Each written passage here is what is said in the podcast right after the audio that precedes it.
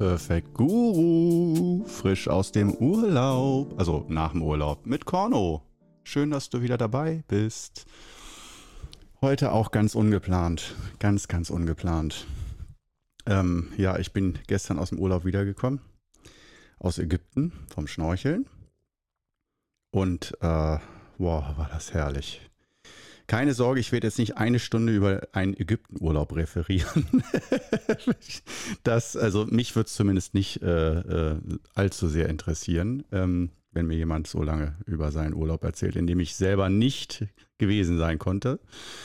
Ähm, fangen wir doch gleich mal damit an. Ähm, mit Urlaubsfotos und Co. Ähm, ich habe, ich wollte eigentlich gar keine Fotos machen und es war auch ja ein ganz spezieller Urlaub und da kommen wir dann auch noch zu, äh, drüber äh, drauf zu sprechen. Ich bin auch ein bisschen durch von der Reise.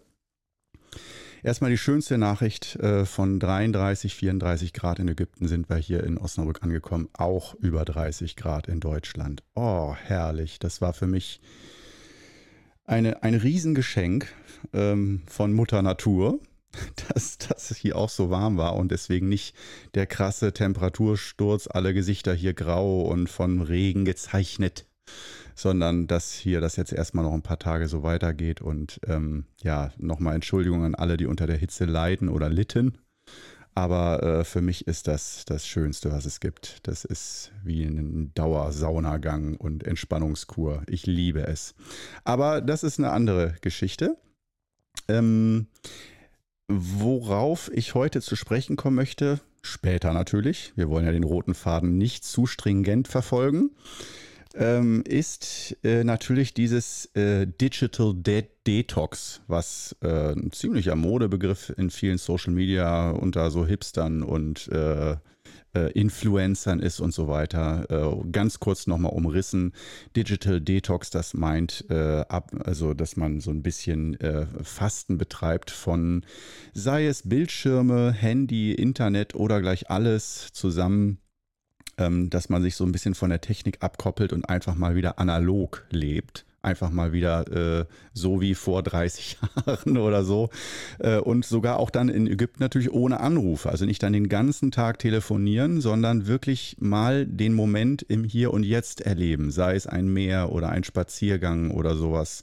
Und ohne dass man alle drei Minuten aufs Handy guckt, äh, was macht das mit einem Gehirn? Was hat es mit mir gemacht? Das war ich habe das ja auch seit vielen Jahren nicht mehr so gemacht und durch meine Arbeit, äh, jetzt YouTube und so, da kommen schon Bildschirmzeiten und Internetzeiten von täglich acht bis zehn Stunden schon mindestens mal vor. Und wenn du mich kennst, ich schaue dann auch ganz gern mal eine Netflix-Serie oder so. Das ist auch Bildschirmzeit dann wieder. Und ähm, ich mag das auch alles. Ich liebe Technologie. Ich bin wirklich nicht Techno Technologie abgewandt, aber ich liebe auch nicht-Technologie. Also da bin ich, äh, ja, ich bin da nicht zwiegespalten, sondern ich mag einfach beides. Ich mag einfach auch mal Handy zu Hause lassen und einfach losgehen äh, mit, der, mit der riesigen Gefahr, mal drei Stunden nicht erreichbar zu sein. Und wenn dann die Welt untergeht, dass ich es nicht mitkriege. Ähm, und ähm, ja, das ist auf jeden Fall so ein Thema, da kommen wir heute drauf zu sprechen, denn das habe ich jetzt ja live sozusagen 15 Tage am Stück erlebt und ähm, ja, wie da so meine Erfahrungen waren. Äh, wir fangen aber heute mal mit äh, den so äh, mit den Fotos an und sowas, weshalb ich da auch jetzt nicht zu lange. Es war erstmal, es war geil, das Wetter war geil, es waren 14 Tage lang stahlblauer Himmel, also wirklich immer blauer Himmel. Und nicht man hat blauen Himmel gesehen zwischen den Wolken, sondern da war keine Wolke am Himmel. Und äh, das Licht war ganz intensiv von der Sonne. Also nicht nur die Sonne intensiv warm, sondern ich habe mir auch einen schönen Sonnenbrand geholt. Ich war zu lange nicht im Sommerurlaub. Ich bin eigentlich ein alter Hase, was das angeht. Und dass ich da ähm, normalerweise die alte Regel, die ersten zwei, drei Tage einfach bescheiden im Schatten bleiben, egal wie sehr die Sonne ruft.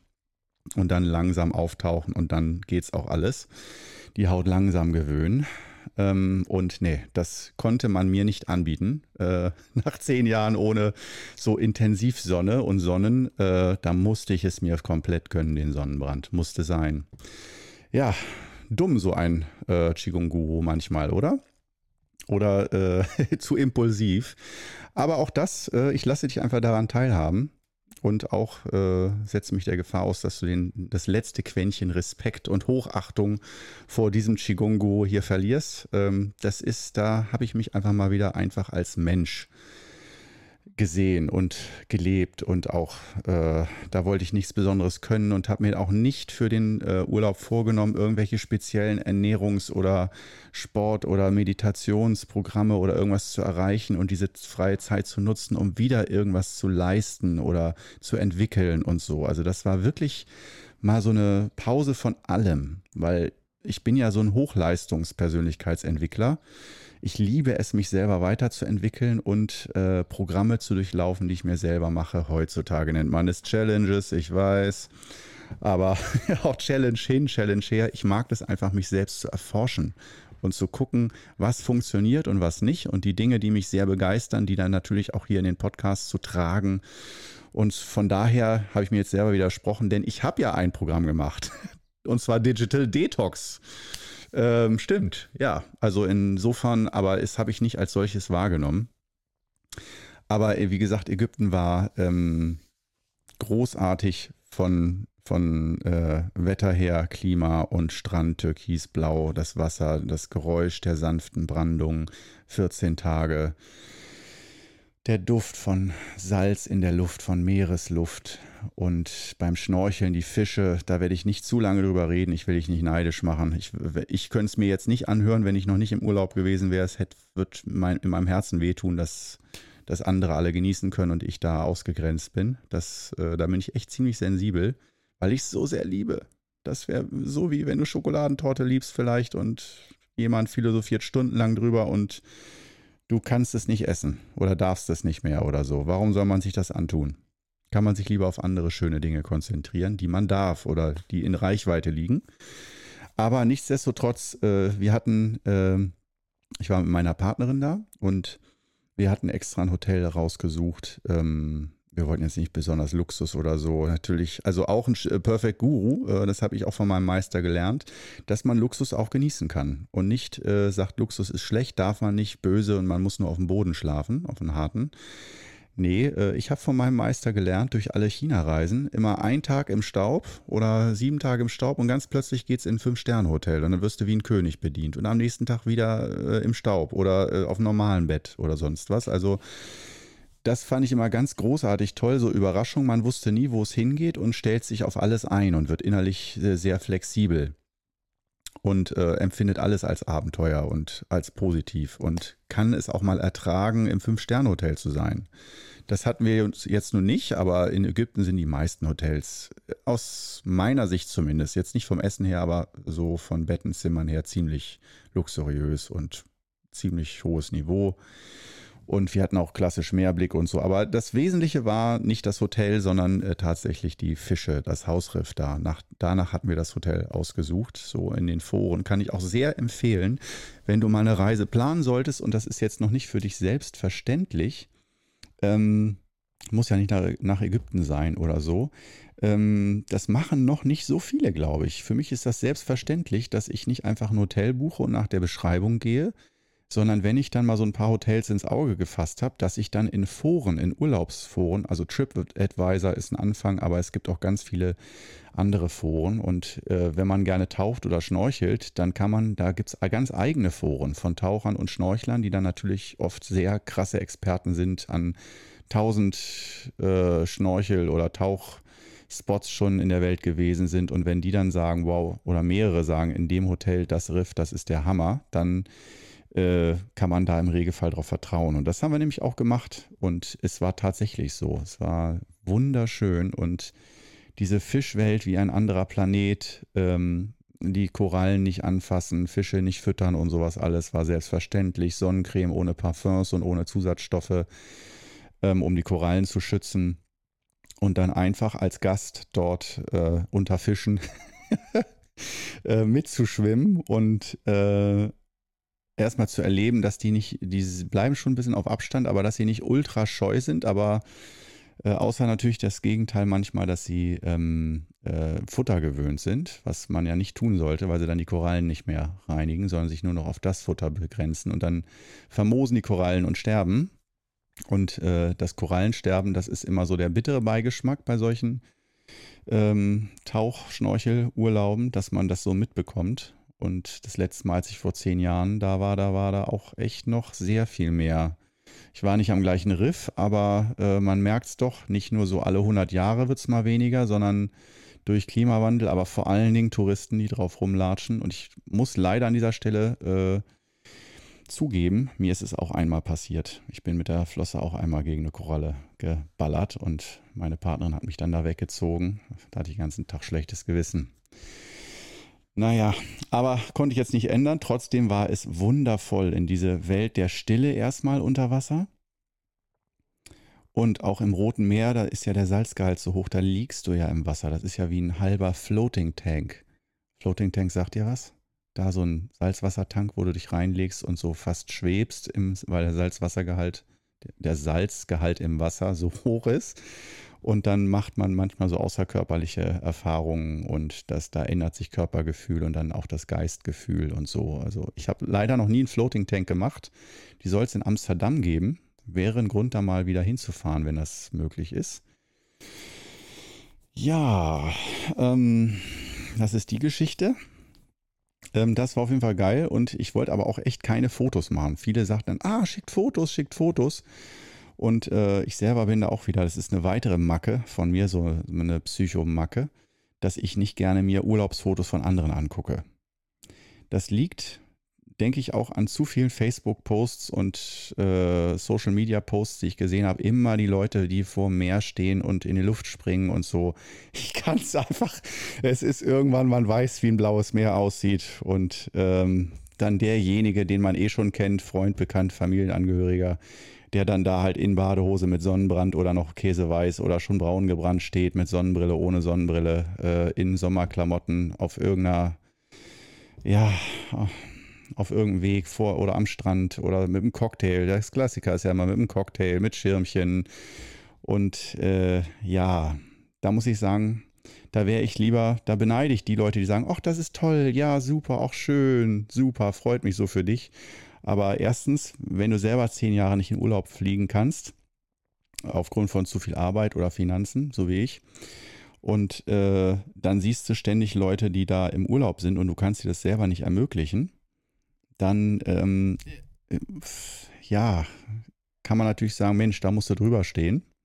Aber da kann man auch sagen, nee, du musst gar nichts. Das ist wieder mein Perfect Guru-Style. Ich muss gar nichts. Ich darf mein authentisches Gefühl zulassen, dass ich da, ich will nicht sagen Neid spüre, aber dass ich da so ein bisschen den Schmerz spüre. Ich wäre auch gern mal an solchen schönen, warmen Orten ähm, weil ich mich kenne, wie ich an, an Orten mit so viel Sonne und Wärme und natürlich schönem Meer oder so, wie ich da aufblühe und wie gut mir das tut. Und ich denke, das tut nicht nur mir gut, sondern sehr vielen Menschen. Und äh, da ich das früher praktisch jährlich meine Lebensgewohnheit war, dass ich jedes Jahr irgendwo im Sommer einmal für zwei Wochen oder wenn mit viel Glück für drei Wochen in die Sonne richtig in die garantierte Sonne komme und nicht jetzt, wenn du sagst, in Deutschland haben wir doch auch immer schönes Wetter und Sonne und tolle Sommer.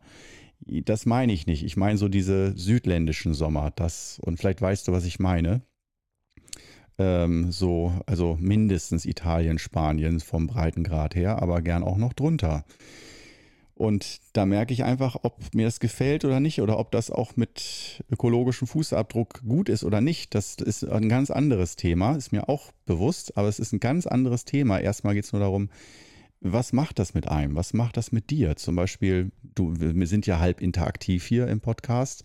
Du hast mit Sicherheit auch schon Orte erlebt außerhalb deiner Heimatstadt, hoffe ich mal, äh, in irgendeiner Form und vielleicht auch Auslandsreiseerfahrung, Flugerfahrung. Und äh, da gibt es ja dann erstmal die, so oft die klassischen Malle oder Ägypten gehört vielleicht auch noch im erweiterten Sinne dazu. Urlauber, Pauschalreisen, man muss nichts organisieren und so, man hat da seine Ruhe und am besten ein Hotel und äh, Vollpension oder heutzutage All-Inclusive. Und dann gibt es natürlich die Skandinavien-Urlauber, die will ich auch mal so in eine Kategorie schicken. Die sagen, ich habe es gern kühl und frisch und halt dieses Klima da und die Leute da vor Ort und die Kultur da vor Ort und die Natur. Ähm, und da gehören sicherlich dann auch die Is Island-Irland-Urlauber dazu. Und ähm, dann würde ich sagen, gibt es noch die Exoten, die dann gern nach Asien fliegen. Da gehöre ich eigentlich als Urlauber bislang noch nicht dazu. Ich muss ja beruflich immer nach China. Und das reicht mir normalerweise auch. Also wunderschön. Nicht, also wenn ich, wenn mir jetzt jemand sagen würde, du hast jetzt einen anderen Job, dann würde ich, denke ich, privat da auch mal wieder hinfliegen.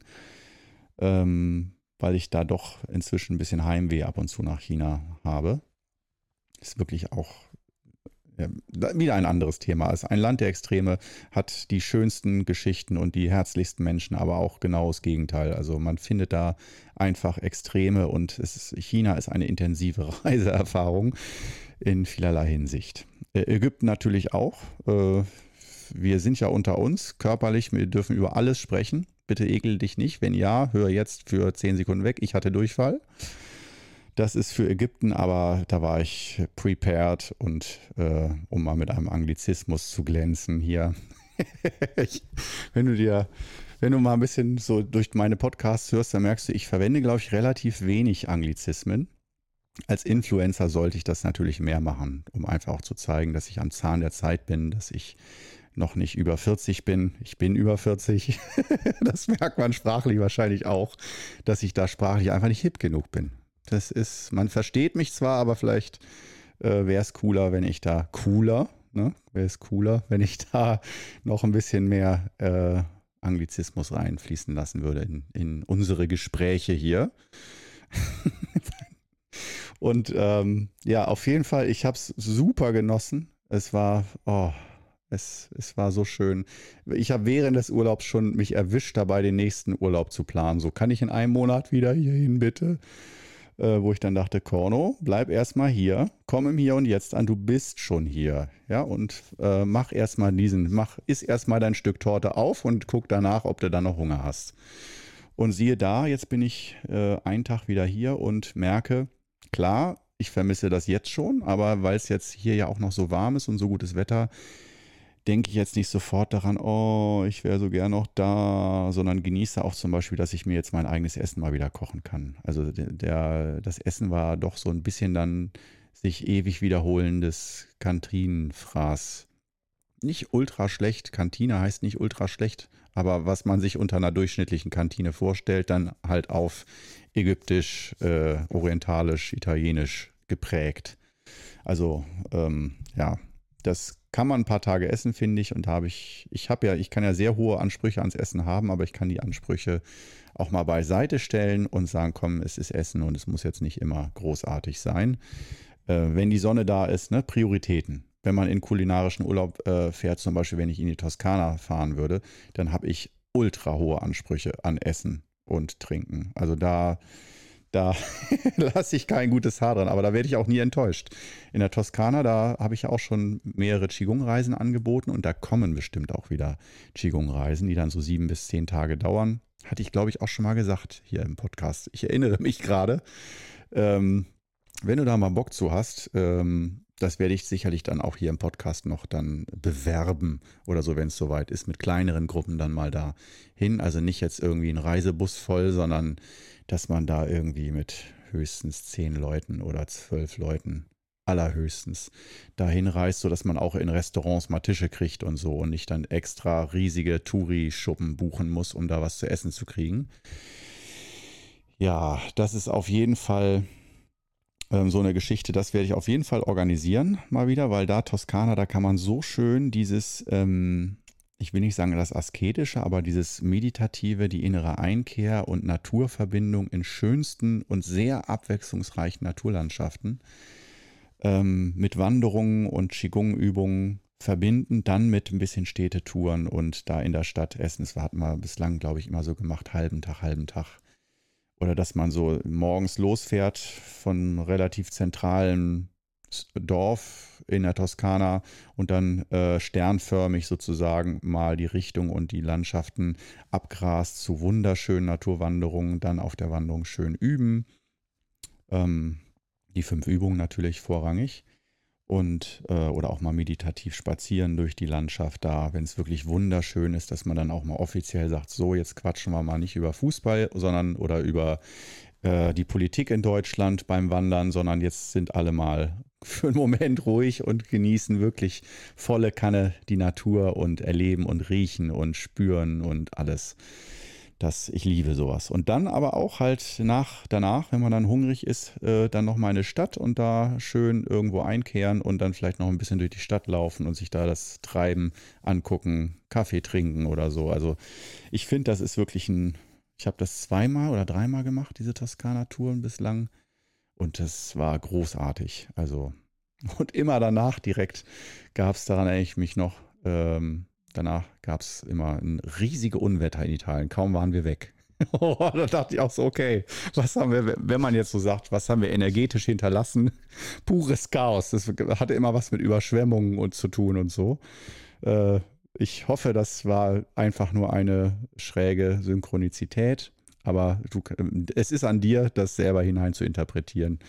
Ähm, man kann, äh, finde ich, immer sehr viel, wenn man so sagt, wir wollen das energetisch betrachten und energetische Bedeutungen und Synchronizitäten und so weiter.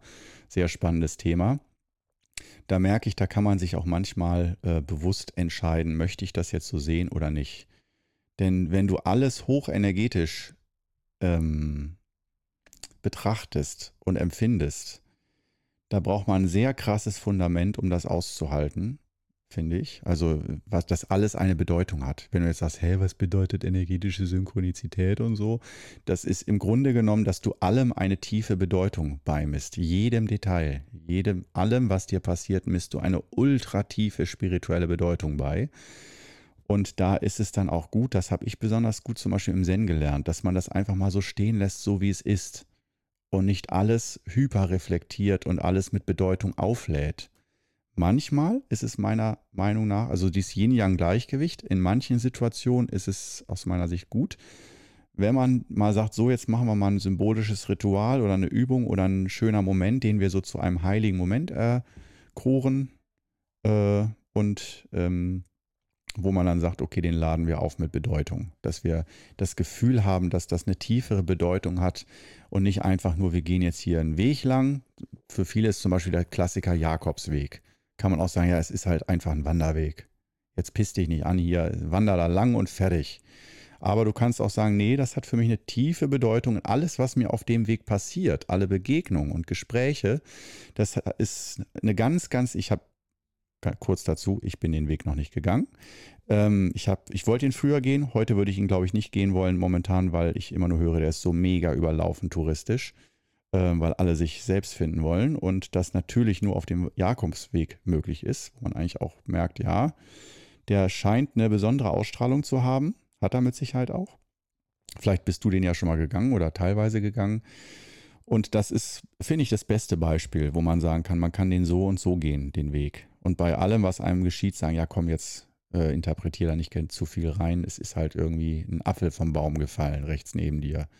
Aber äh, du kannst es auch so interpretieren wie, ah, Apfel vom Baum, Adam, Eva, Sündenfall oder so, die Schlange im Garten oder so. Ähm, äh, ja, das ist, äh, denke ich mal, jedem selbst überlassen, wie viel man da rein interpretiert. Und ich bin da Hybrid, gebe ich ganz offen zu. Ich liebe es auch mal, wie jetzt in Ägypten, nicht alles nur mit höchsten Bedeutungen äh, zu bemessen, aber äh, in Ägypten gab es auch in meinem Urlaub einige Situationen, wo ich dachte, okay, ähm, da werde ich, das, da spreche ich auch nicht drüber, weil es wieder zu abgefahren war. Und ähm, wir wollen ja vorrangig Spaß haben äh, im Podcast hier. Und das ist immer so eine Sache, auch für mich als Qigong-Guru hier, äh, inwiefern ich da so über Energie spreche weil das, da begibst du dich auf einen Bereich, der, in einen Bereich, der sehr polarisiert, meiner Meinung nach. Und wo, ähm, also was ich verhindern will, auch wenn du sagst, wenn du jetzt dazu gehst, doch, doch, sprich über Energie, wow, was sind deine Erfahrungen und so, lass uns austauschen. Energie, super. Ähm, ich könnte mit dir darüber stundenlang, tagelang sprechen, über meine und deine Erfahrungen, die wir hochenergetisch äh, gemacht haben, auf unsichtbaren, äh, hochenergetisch heißt ja meistens unsichtbaren, aber fühlbaren äh, Ebenen. Also Ebenen, die nicht jeder wahrnimmt, wo du nicht sagen kannst, guck mal, der Vogel da am Himmel, sondern Dinge, die du spürst, äh, auch häufig auf subtile Art im Geist manchmal nur spürst oder wahrnimmst, äh, die andere nicht wahrnehmen. Und dieses Energiegefühl wollen wir eigentlich im Qigong auch entwickeln, dass wir ein feineres Gefühl für unseren Energiekörper, für Kommunikation, Verbindung zur Natur entwickeln. Nur das geht sehr schnell in einen negativ-esoterischen Bereich, wie ich finde. Und nichts gegen Esoterik und so, alles wunderbar. Nur ähm, das Problem ist, das Qigong ist jetzt nicht nur für, für Menschen entwickelt worden und äh, richtet sich nicht nur an Menschen, die hochenergetisch, hochspirituell leben möchten, sondern Qigong soll ja auch vor allem Menschen dienen, die einfach ihre Gesundheit verbessern wollen, ihr Lebensgefühl verbessern wollen. Und wenn man dann sagt sozusagen, die Hürde, damit du das darfst, ist, dass du an Energie glauben musst und an Dinge, die du nicht sehen und nicht spüren kannst, erstmal glauben musst und du wirst sie vielleicht später irgendwann mal spüren oder wahrnehmen, Aura sehen oder sowas. Und äh, wenn du das sagst, das ist alles Voraussetzung, damit du überhaupt die Übung machen kannst, richtig und so, dann verlierst du 80 bis 90 Prozent der Schüler oder der Leute ähm, und nicht von wegen als äh, Geschäftsmodell, sondern einfach Leuten, denen die Übung, die fünf Übungen helfen würden. Und das finde ich immer, da habe ich mich ganz, ganz klar dazu bewusst entschieden. Ich biete Qigong auf YouTube, das wirst du in fast allen Videos sehen, äh, nicht esoterisch, unesoterisch an. Und setze nicht voraus, dass man sich mit Energetik, also ähm, esoterischer Energetik, sage ich mal, als Fachbegriff, dass man sich damit auseinandersetzt, sich dafür begeistert, auf tieferen Ebenen Wahrnehmung entwickeln will. Das kommt alles mit den Jahren, wenn man jahrelang Qigong übt da entwickelt man eine neue Wahrnehmung. Und das ist auch gut so und richtig.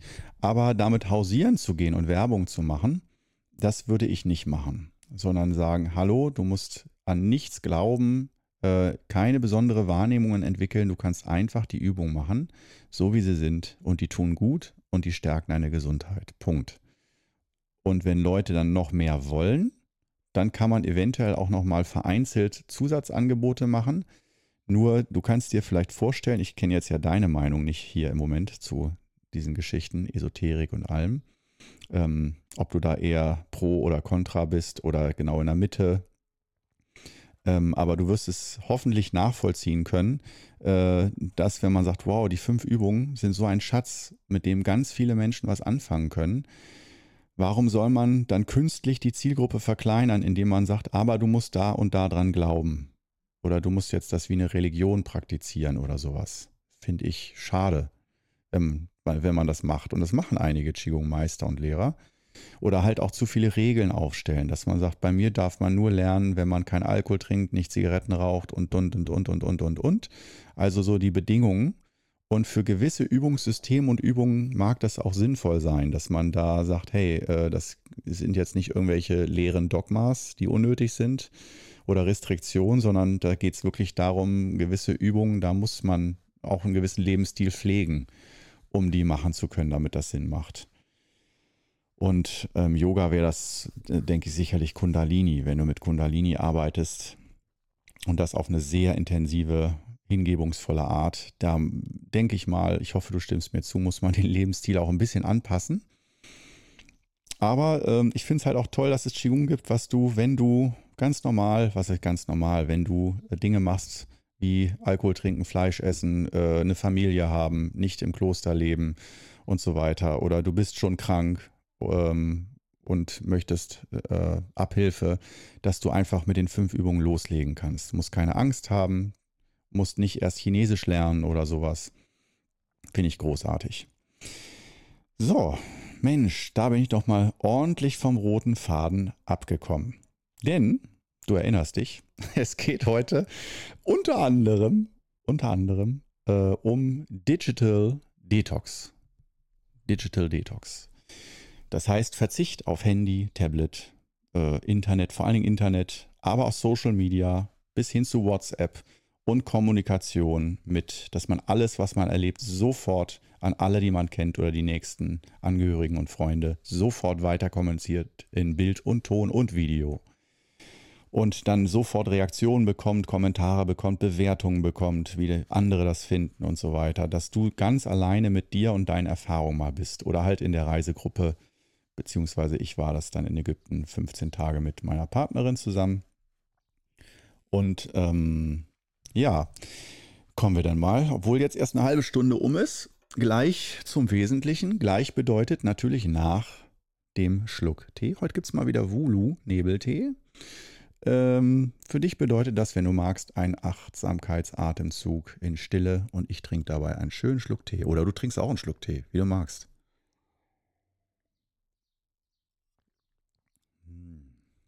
Hm. Ja. Hm. Der Tee ist jetzt schon kalt. Und wie du dir vorstellen kannst, ich bin ja Grüntee-Freak.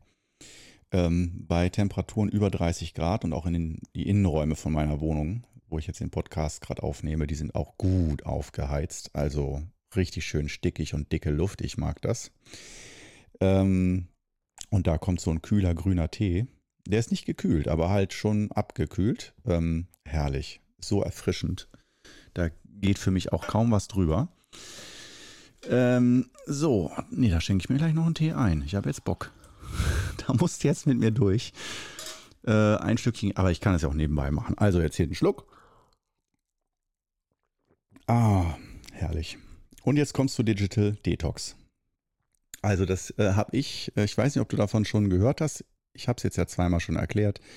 Ähm, ich selber habe davon äh, auch äh, so ein bisschen so in Persönlichkeitsentwicklungsgeschichten, äh, Kanälen auf YouTube äh, stöber ich auch rum, um einfach zu gucken, was ist gerade aktuell und äh, worüber reden die Leute oder äh, machen die Leute gerade Videos, wo reagieren viele drauf, wo ist gerade der Zeitgeist und nicht, dass ich mein Fähnchen nach dem Wind hänge, sondern ähm, eher im Sinne von äh, demütig zuhören. Äh, dass ich so gucke, so nicht nur, was will ich sagen, was will ich der Welt mitteilen, sondern was fragt die Welt um mich herum gerade? Was für Fragen herrschen? Was für Interesse herrscht gerade? Wo sind äh, wo sind Bedürfnisse, die noch nicht gestillt sind? So, wo äh, herrscht Informationsmangel oder, oder gerade eine Thematik, die vielleicht für alle spannend und interessant ist? Und da bin ich dann nicht jemand, der sagt, ja, dann mache ich gerade deshalb dann nichts dazu, ähm, sondern äh, ja, da bin ich ganz frei.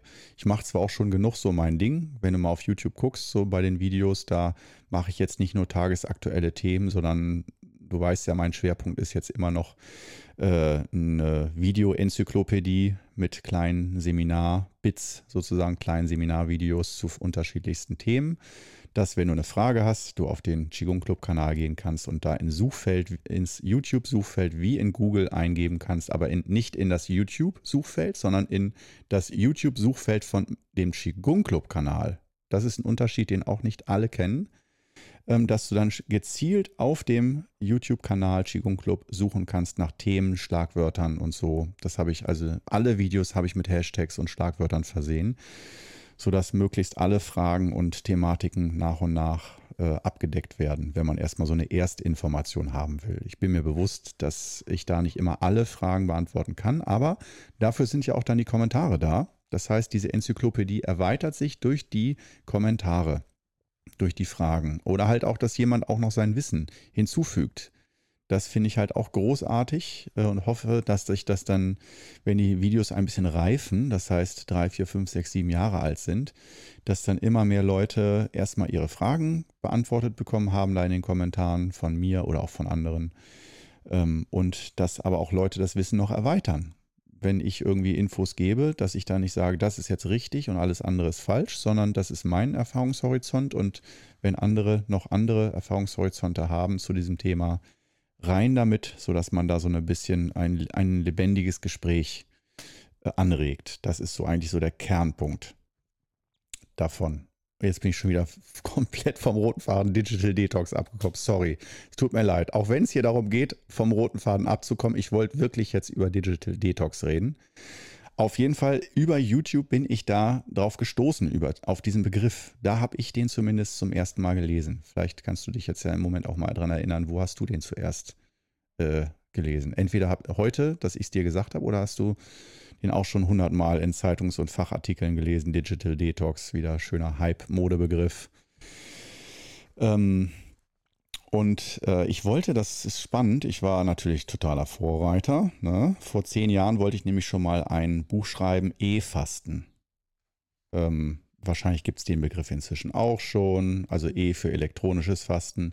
Fasten von allen elektronischen Geräten. Das ist eigentlich genau das Gleiche. Damit meinte ich auch alles Social Media mäßige, Computer und so weiter. Ähm, dass man mal für ein paar Tage darauf verzichtet und guckt, was bleibt denn von mir übrig und wie fühlt denn sich das für mich an? Was ist denn das für ein Lebensgefühl? Dass dieses E-Fasten. Ich finde E-Fasten eigentlich fast noch schöner als Begriff. Das wäre dann halt die deutsche Variante. Äh, oder Elektronikfasten. Sehr geil. Ah, aber das impliziert halt, dieses Fasten sollte halt implizieren, dass, ähm, dass es halt auch eine Art von Nahrung ist, die wir zu uns nehmen. Wahrnehmungsnahrung. Und äh, die auch verdaut werden will. Deswegen will ich sehr gerne, dass und Detox ist ja mehr dieses Reinigung von, dass man äh, so, es geht ja auch in Richtung Fasten, dass man, das impliziert ja eigentlich, dass das Digitale einen verunreinigt. Und Detox heißt dann, äh, dass man sich der, des digitalen Giftes entledigt.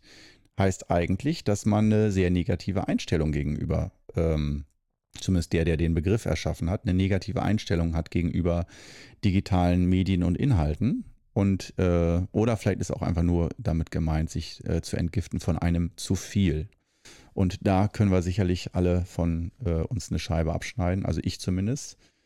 Vielleicht hast du ja nur noch nur oder noch ein ganz altes Klapphandy, kein Internet und so weiter und äh, gehörst da gar nicht zu. Aber die Wahrscheinlichkeit, weil du diesen Podcast hier gerade hörst, ist doch hoch, dass du dich auch zum Teil mit äh, sozialen Medien und Inhalten auseinandersetzt und die konsumierst.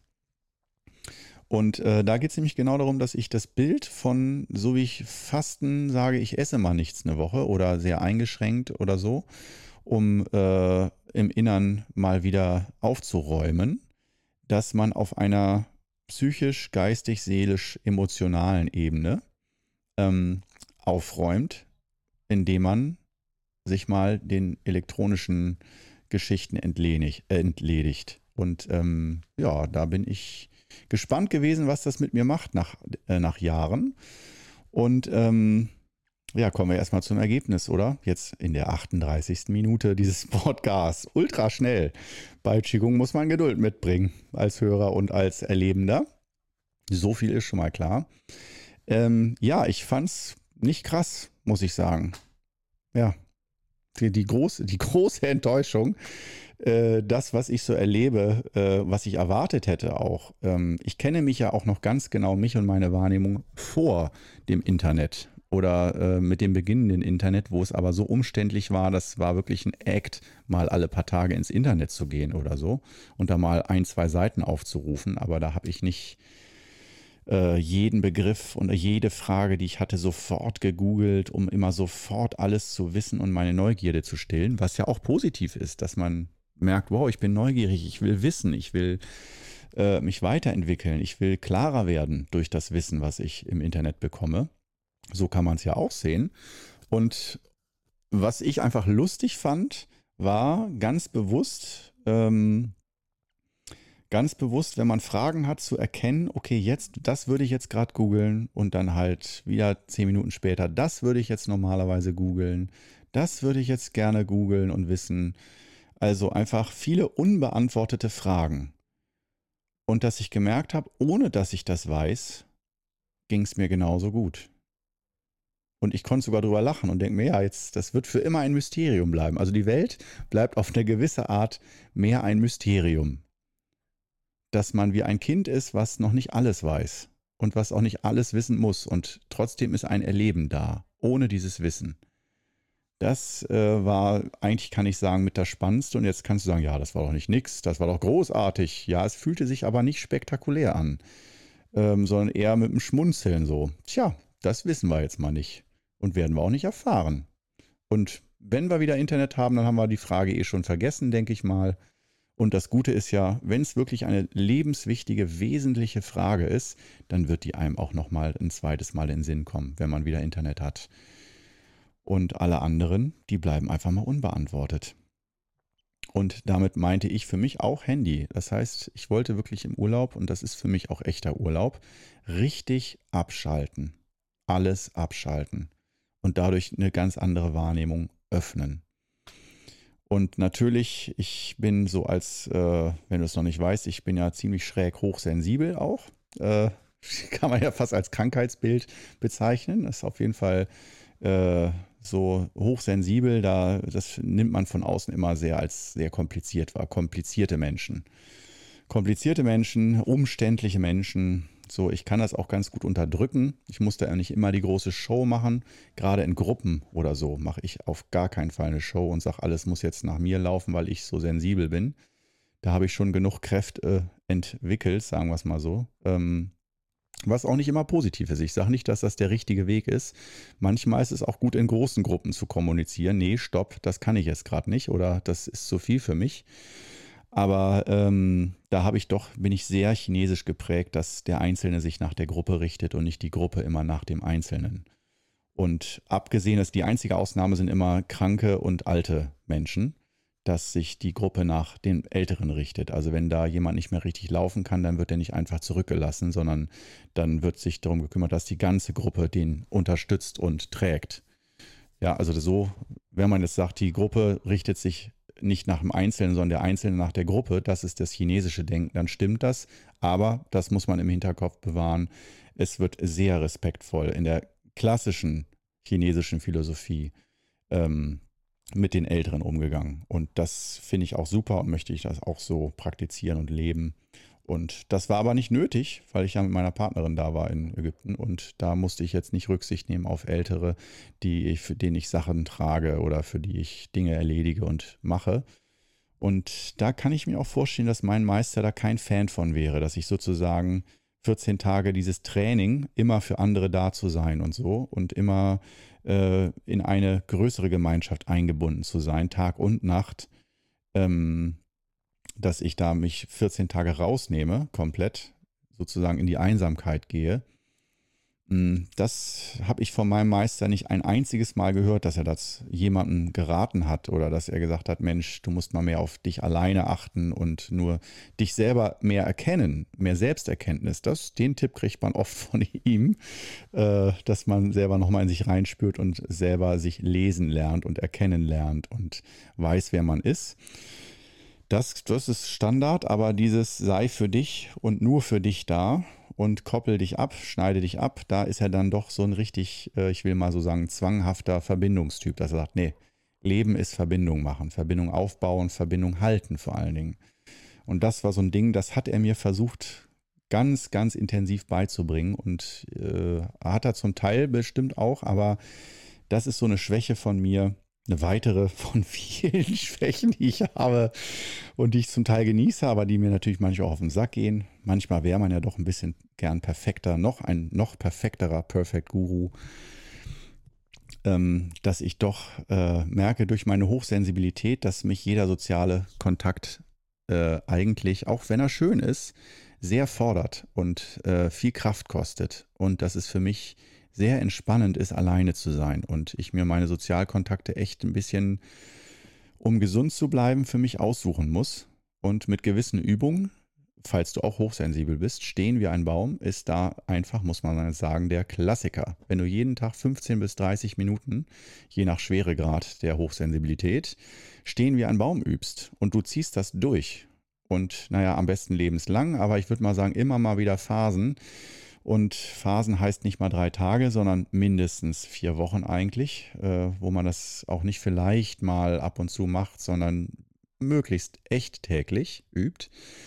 Das macht was. Da, da habe ich zumindest gemerkt und merke das auch bei anderen Hochsensiblen, dass da die Stehübung einen viel stabiler macht und ähm, das Verletzliche der Sensibilität so ein bisschen weggeht und dass jeder kann mich umkicken mit seinem Gefühl und ich werde so überrannt von Emotionen. Also bei mir ist es so, ich habe ähm, in mein Wei-Chi ist sozusagen schwach, mein Abwehr-Chi und von Geburt an und ähm, das heißt, dass sozusagen die Emotionen, die im Raum sind, äh, die erlebe ich extrem, wie mit einem Verstärker. Und früher in meiner Kindheit hieß es immer so, übertreib doch nicht so, wenn du erzählst, was du erlebt hast. Du übertreibst immer so, Cornelius. Übertreib doch jetzt nicht schon wieder. Äh, so langsam mit den Jahrzehnten habe ich begriffen, ja, ich habe faktisch übertrieben oft, wenn ich was erzählt habe, gerade die emotionalen Aspekte. Aber eigentlich habe ich es nur so ausgedrückt, wie ich es wahrnehme. also übertrieben stark. Und äh, ja, das, äh, da habe ich auch jahrelang, glaube ich, bestimmt für Missverständnisse und äh, Unwillen gesorgt in Gesprächen, dass Leute mit den Augen gerollt haben, weil ich einfach nicht kommunizieren konnte, dass meine Wahrnehmung tatsächlich so stark ist. Aber dass das nicht heißt, dass ich recht habe oder so, sondern dass das einfach mal so ist. Und ähm, ja, von daher war für mich Ägypten auch, äh, habe ich mich da so drauf gefreut, weil ich wusste, wow, wenn ich da Digital Detox mache, E-Fasten, dann heißt das, da habe ich ganz wenige Sozialkontakte und ähm, dann kann ich da mal richtig, ich muss nicht ständig reagieren. Gut, meine Partnerin war dabei äh, und da muss man natürlich schon ständig reagieren, ist schon klar. Ähm, aber sagen wir es mal jetzt, es ist ein anderes Reagieren, als wenn du jetzt mit vielen Fremden oder mit jetzt auf YouTube-Kommentare und so, wenn du da immer reagierst und weil du bei jedem Kommentar, den ich lese, entsteht bei mir sofort ein Gefühl im Innern. Und das heißt, negative Kommentare, auch einer der Gründe, warum ich lange keinen YouTube-Kanal gemacht habe, einfach aus Schlauheit, weil ich weiß, wenn da Leute, die können ihren, ihre ganzen negativen Emotionen alle reinschreiben und ich kriege die alle ab, ich spüre die. Und ich konnte mir nicht vorstellen, wenn das 100 Leute machen oder wenn das groß wird, dass ich das ertragen kann, ohne zusammenzubrechen. All diese Gefühle, es können ja auch positive sein, aber all das zu spüren und für mich ist das eine unheimliche Probe ähm, und eine unheimliche Herausforderung gewesen und immer noch. Und das, wir sind ja noch am Anfang mit dem YouTube-Kanal ähm, und auch mit dem Podcast hier. Ähm, da muss ich schon sagen, ich bin da, ich habe sehr großen Respekt vor Shitstorms und so und dann aber trotzdem authentisch zu bleiben und nicht nur und trotzdem meine Meinung echt zu äußern und meine Erfahrung wirklich zu teilen, das ist für mich jedes Mal eine ultra große Herausforderung. Auch wenn es vielleicht so locker klingt und so, weil jeder kann da halb anonym oder anonym in die Kommentare mich niedermachen und äh, ich bin da immer so ein bisschen schutzlos ausgeliefert. Und das ist echt übel. Und keine Sorge, du musst mir jetzt nicht Tipps geben und Beratungen, wie ich damit besser klarkomme. Ich habe da schon, wenn du eben zugehört hast, äh, ganz gute Mittel mit den fünf Übungen. Ähm, und äh, wenn es hart auf hart kommt, dann werden halt klassisch, dann wird ganz klassisch stehen wie ein Baum gemacht. So, wenn ich merke, mir geht es damit nicht gut, dann wird stehen wie ein Baum gemacht und auch ruhig immer mal ein bisschen tiefer und so um diese Stabilität und das Wei Chi aufzubauen. Was ich nur damit sagen möchte ist, auch nach über 20-jähriger Praxis ist mein Wei Chi nicht einfach jetzt, äh, also dieses Abwehr-Chi, dieses Ich bin stark und äh, kann mich gut abgrenzen und spüre nicht jedes Gefühl von jedem und nehme nicht alles immer mir zu Herzen und so weiter. Äh, und jedes schwere und vor allem negative Gefühle und so weiter. Kommt natürlich auch aus der Familienkultur und so weiter.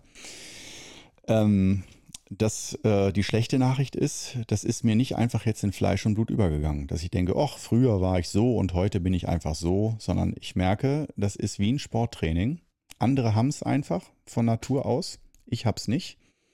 Dafür habe ich eine Sensibilität, mit der ich ganz vielen Menschen helfen kann und auch mir selber helfen kann, klar, aber habe eine Sensibilität, die mich auch dazu geführt hat, ja, dass ich Bücher geschrieben habe als Autor, dass ich Musik produziere, also eine künstlerische Sensibilität habe für vor allen Dingen für Worte und für Klang.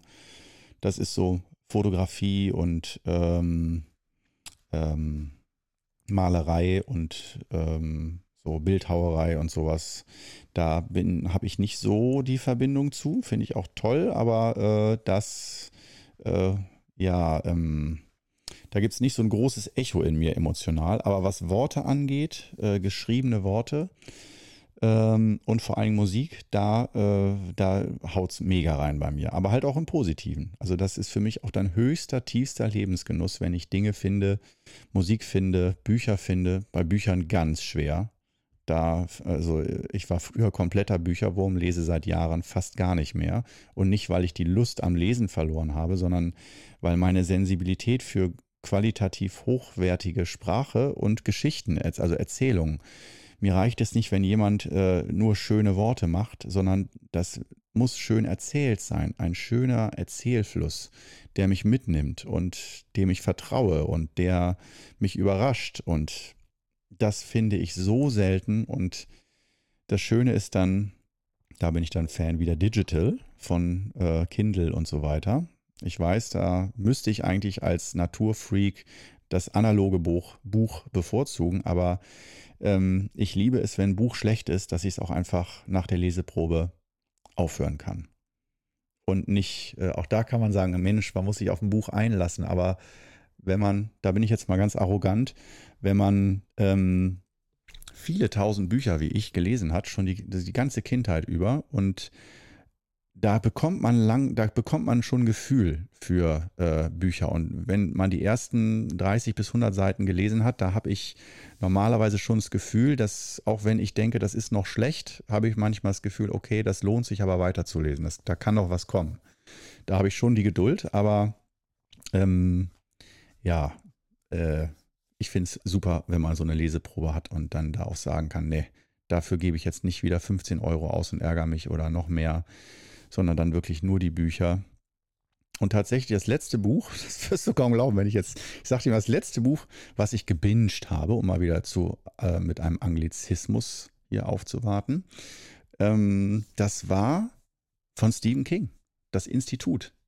Nichts Spirituelles. Spirituelle Bücher kann ich eh nicht mehr sehen. Ich, da bin ich komplett übersättigt. Äh, oder ja, vielleicht nochmal irgendwann, aber dieses ein spirituelles Buch, was dich als Sinnsuchender mit auf die Reise nimmt, da habe ich schon so viele Antworten für mich und mein Weg ist da so klar. Da muss ich nicht noch mit Kalenderweisheiten in Geschichtenform äh, irgendwie ähm, versorgt werden. Da fühle ich mich sehr, sehr gut gefüllt mit allem.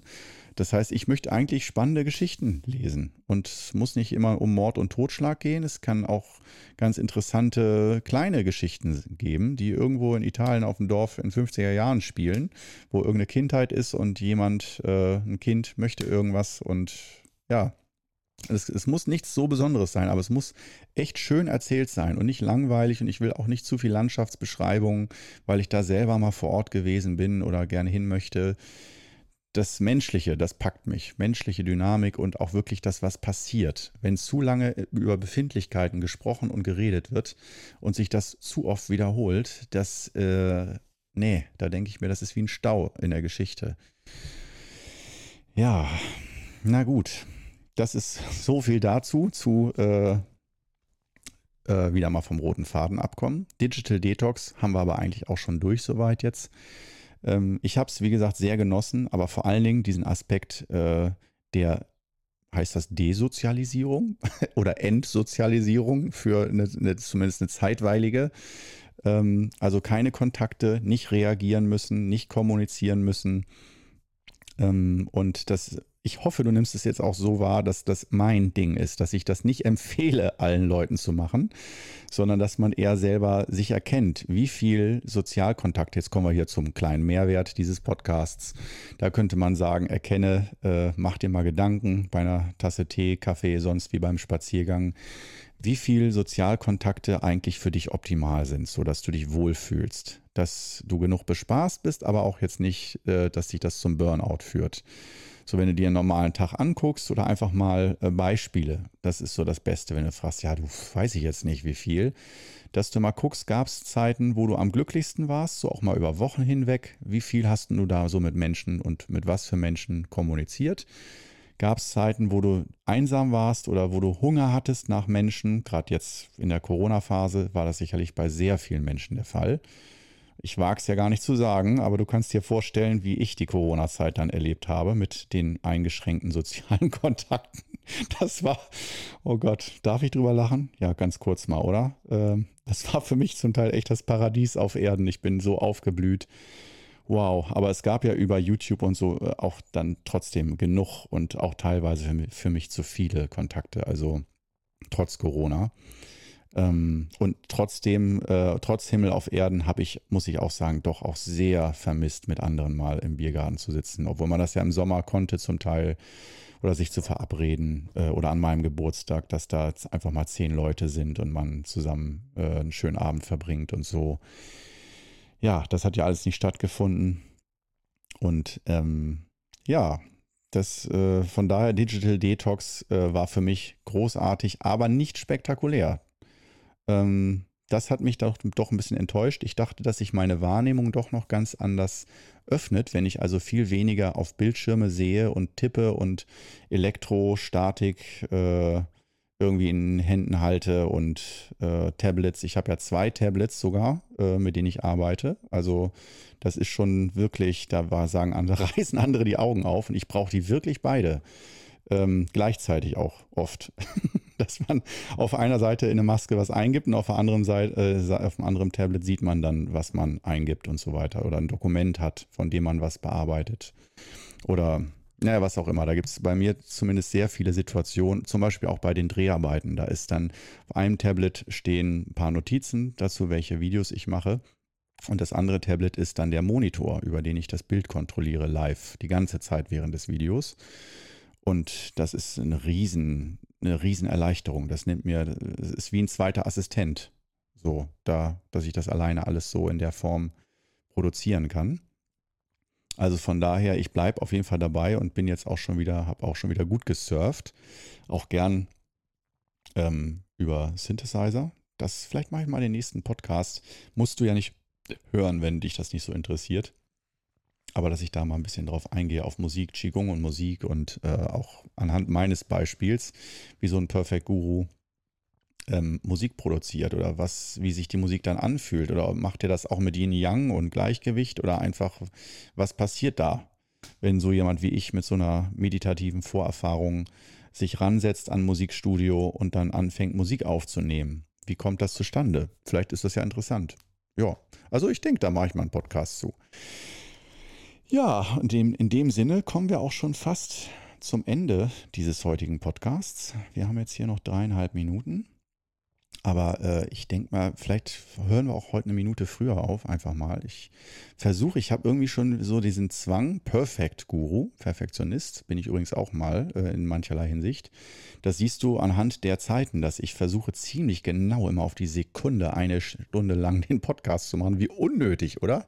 Und eigentlich wie unnatürlich. Äh, also ich schaffe es ja auch einigermaßen. Ich muss jetzt nicht immer noch 20 Minuten mir was aus der Nase ziehen. Aber äh, wo ich es jetzt, wo ich es gerade drüber spreche, wo es gerade auf dem Tisch ist, äh, muss es ja auch nicht sein. Man kann ja auch sagen, ja, ungefähr, lass den Podcast doch fünf Minuten länger oder zehn Minuten kürzer sein, dann ist das halt mal so. Ähm, aber ich habe halt so innerlich, vielleicht kommt das so von, bin ich so abgerichtet von meinen Kursen, weil die mussten ja dann auch eine Stunde. Da kannst du nicht mal eine Viertelstunde vorher den Kurs abbrechen oder immer eine halbe Stunde überziehen. Ich habe oft überzogen, aber äh, nicht, wenn danach dann der nächste Kurs ist. Da kannst du halt nicht eine halbe Stunde überziehen. Und ähm, ja, von daher ist das vielleicht so bei mir drin, dass ich da immer so feste Zeiten habe. Egal.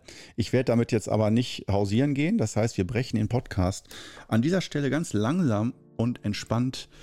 Nee, wir brechen ihn nicht ab, wir lassen ihn ausklingen. Ausklingen natürlich. Ich freue mich riesig, dass du heute dabei gewesen bist und äh, ein bisschen mit mir stellenweise über Digital Detox dir was angehört hast. Ähm, ja, und ich würde sagen, dann hören wir uns hoffentlich im nächsten Podcast wieder. Und ich wünsche dir bis dahin eine wunderschöne Zeit. Bis dann.